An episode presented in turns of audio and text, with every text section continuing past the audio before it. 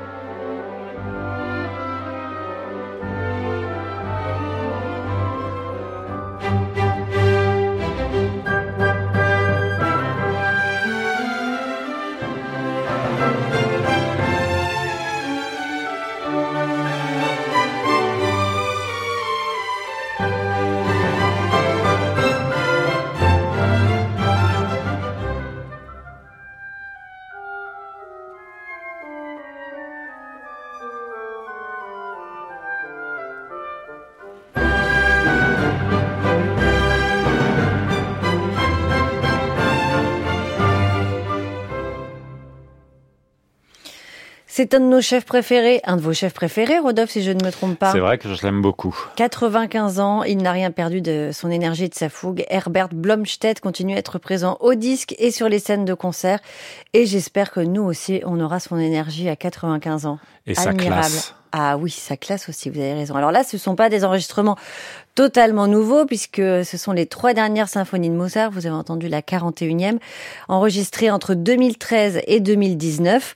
Les trois dernières symphonies, on les connaît, Blomstedt aussi, mais il n'y a jamais de routine dans sa direction. C'est ça que je trouve assez intéressant euh, chez ce chef, c'est qu'il y a toujours euh, une recherche, on sent qu'il explore, qu'il joue sur les contrastes, et puis une belle présence et une vraie grandeur. C'est un Mozart qui va assez vite aussi, et ça c'est dans l'air du temps. Mozart a placé tous les côtés sombres de l'existence humaine dans sa symphonie en sol mineur, dit Herbert Blomstedt. Il ajoute que sa passion continue de le fasciner. Voici donc cette symphonie en sol mineur, la 40e.